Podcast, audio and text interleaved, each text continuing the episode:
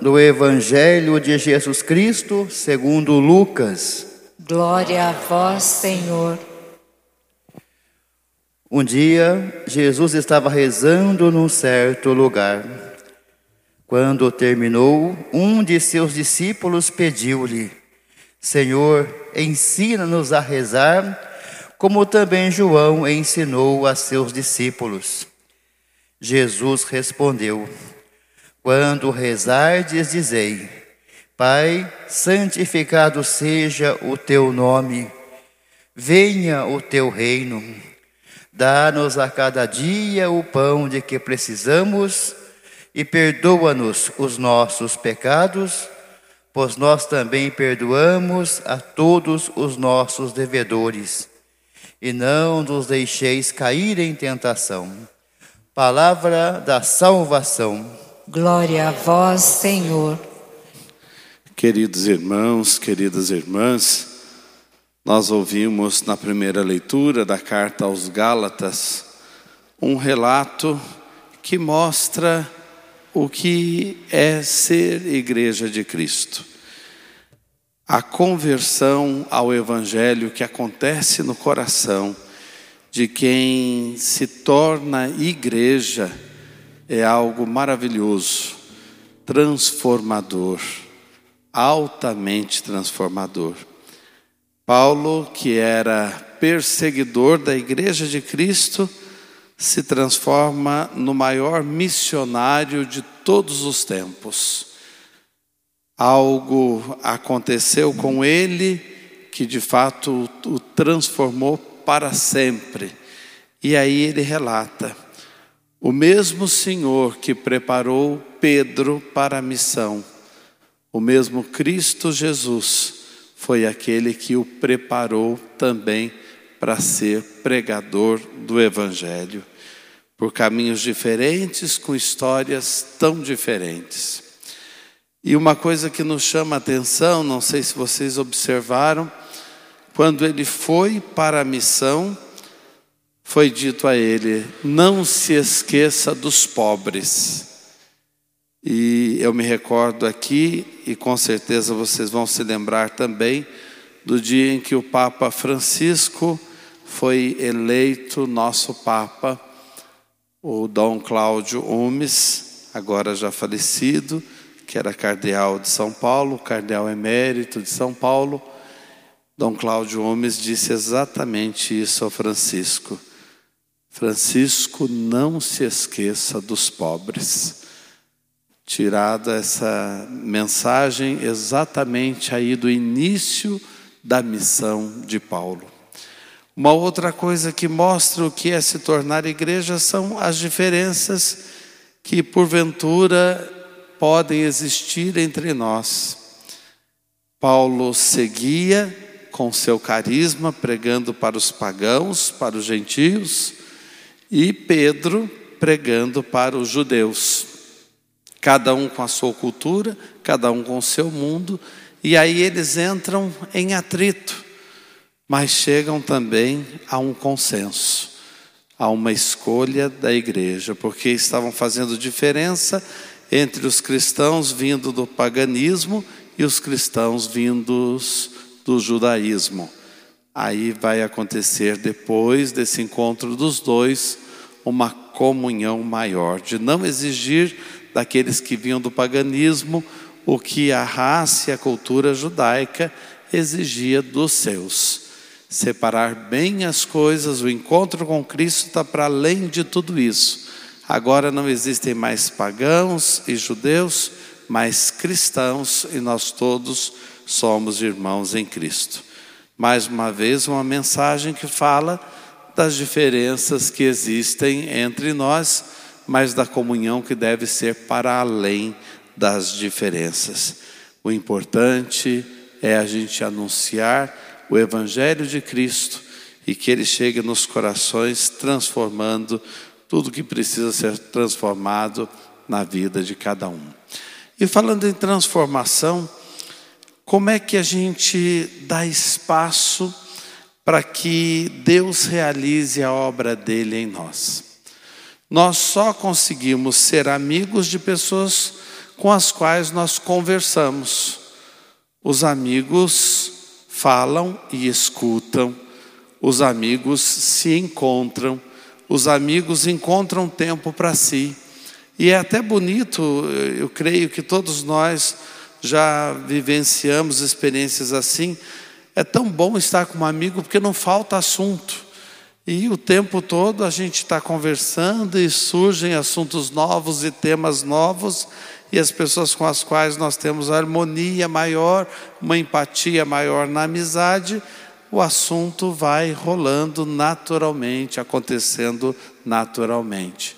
A transformação da nossa vida e o Evangelho vai acontecendo em nós à medida em que nos tornamos verdadeiramente amigos de Deus. E como é que a gente faz para crescer na amizade com Deus? A gente reza, a gente ora, nós conversamos com um amigo e escutamos esse amigo maior. Ele fala a nossa alma, ele fala ao nosso coração, ele dá respostas. Hoje eu ainda dizia para uma pessoa: quando alguém diz para mim, olha, eu não acredito em nada, eu não creio em Deus eu tenho vontade de dizer parabéns. Como é que você consegue? Como é que você consegue? Porque olha, você de fato está tomando um rumo que é muito difícil tomar. É mais difícil a gente não ter fé do que ter. Porque Deus fala tanto à nossa vida, fala tanto ao nosso coração, tem coisas que não são coincidência, a providência de Deus faz acontecer, Deus dá sinais constantemente através da natureza, através da nossa vida, através dos nossos ideais, através dos nossos sonhos, e Ele fala com a gente. Agora, da nossa parte, é preciso a gente parar para escutá-lo e a gente também falar com Ele. O evangelho de hoje começa dizendo: os discípulos observavam que Jesus estava sempre em oração. Jesus tinha um diálogo com o Pai constantemente e principalmente para tomar as decisões maiores da vida. E aí eles pedem a Jesus para ensiná-los a rezar. E vem aí a fórmula do Pai Nosso, mais resumida no Evangelho de Lucas mas o Pai Nosso não é simplesmente uma fórmula, não é uma oração para a gente saber na ponta da língua. Agora é sim uma oração para a gente saber de cor. E de cor no latim significa de coração. Uma oração que vem do coração. O Pai Nosso é a nossa carteira de identidade cristã. Quem nós somos neste mundo? Nós somos irmãos porque temos o mesmo Pai. O Pai Nosso é a carteira de identidade da nossa família cristã. E como é que a gente vai crescer nesta amizade com Deus e deixar esta amizade ser altamente transformadora na nossa vida? Conversando todos os dias com o Pai.